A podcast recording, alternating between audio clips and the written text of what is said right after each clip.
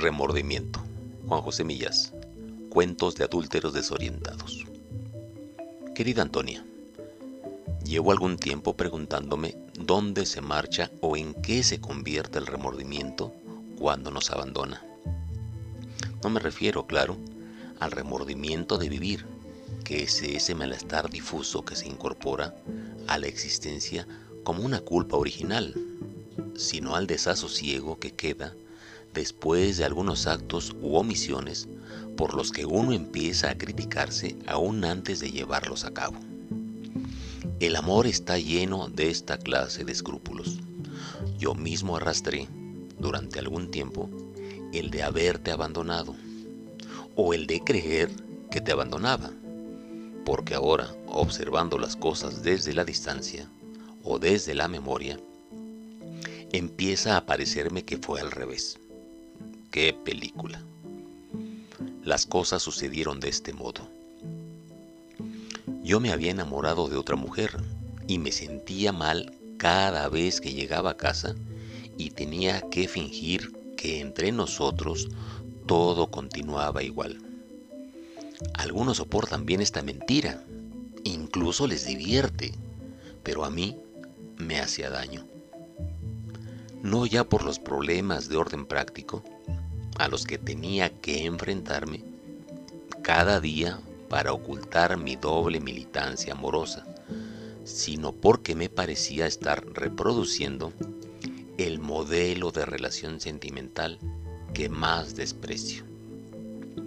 Me sentí moralmente obligado, pues, a tomar una decisión, que no podía ser otra que confesar y marcharme, aunque desde luego Muchas veces fantaseé también con la posibilidad de llegar a un acuerdo. Si os quería a las dos, y así era, ¿por qué poner en marcha todo el dolor de una separación? Lo sé, porque no se puede tener todo, y hay momentos en los que es preciso amputar un órgano para salvar el conjunto. No me di cuenta entonces de que yo era el órgano amputado y tú el conjunto. Imbécil. Así pues, decidí confesar. Al fin y al cabo, me decía, estas cosas no se eligen. El enamoramiento se nos impone como algo en lo que nuestra capacidad de decisión queda anulada, como si nos enamoráramos para otro. Lo digo porque yo, sinceramente, si hubiera podido elegir, no me habría enamorado. Pero puesto que me había sucedido, tenía que actuar. Y actué. Te lo dije.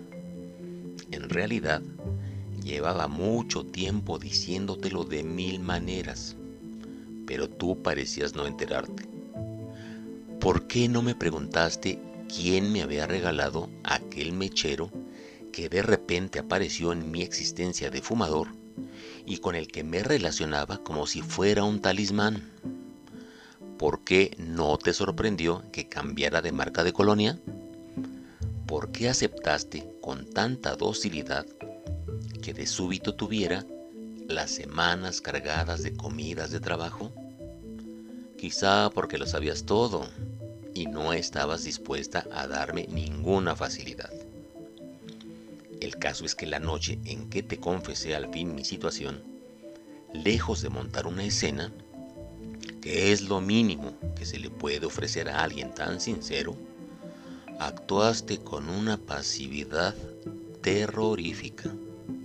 Te confieso que me marché a la cama asustado, pensando que aquella ausencia de manifestaciones por tu parte era la peor de las respuestas que cabía esperar se ha vuelto loca, pensé lleno de remordimientos. Y al día siguiente, cuando me dijiste que necesitabas estar sola y que te ibas a pasar unos días a la casa que te habían dejado no sé dónde unos amigos comunes, los remordimientos se convirtieron en una obsesión agotadora. Se va a matar, me decía. Se va a matar y yo tengo la culpa. Aquellos días que faltaste de casa, me consumí hasta extremos indecibles. Una noche, Al pasar frente a un espejo, me vi en él y parecía otro. Afortunadamente, cuando yo mismo estaba al borde de la locura, volviste a casa y lo primero que me sorprendió fue tu buen aspecto, que parecía mejor si lo comparaba con mis ojeras y mi delgadez. Estaba seria, claro, pero serena y razonable. Lejos de alegrarme, mi preocupación aumentó, pues, como sabes, en la serenidad y en la razón anida la locura con más frecuencia que en el desvarío. El caso es que dijiste comprender mi situación y me diste libertad para hacer lo que más me conviniera. No esperé oírtelo decir dos veces. Tenía prisa por mi propia felicidad y busqué enseguida un apartamento en el que cultivarla. Desde allí, vigilaba a través de terceros tu evolución esperando que la noticia de tu hundimiento llegara de un momento a otro. Sin embargo, me contaban que cada día estabas mejor. Supe también entonces que aquellos días que faltaste de casa, te habías visto con el hombre con el que vives ahora y que por lo visto era un amor de juventud del que nunca me habías hablado. En cuanto a mí, incomprensiblemente, me desenamoré enseguida de la mujer que nos había separado y empecé a tener una nostalgia insoportable de nosotros. Te lo dije, me contestaste que era tarde y no insistí por educación. Pero ahora, pasado el tiempo, he comprendido que me enamoré de la otra por educación también. O sea, que quien tenía un amante de verdad eras tú. Y no sé cómo, aunque de un modo sutil, me transmitiste la necesidad de que te abandonara. Y yo busqué la excusa de querer a otra para dejar que fueras feliz sin remordimientos. Parece increíble, pero sé que fue así. Y por eso, aquel remordimiento del que me hice cargo sin pertenecerme, se ha transformado a lo largo de este tiempo en un odio ciego sin salida, del que espero que te llegue algo a través de esta carta. O sea, que te mueras.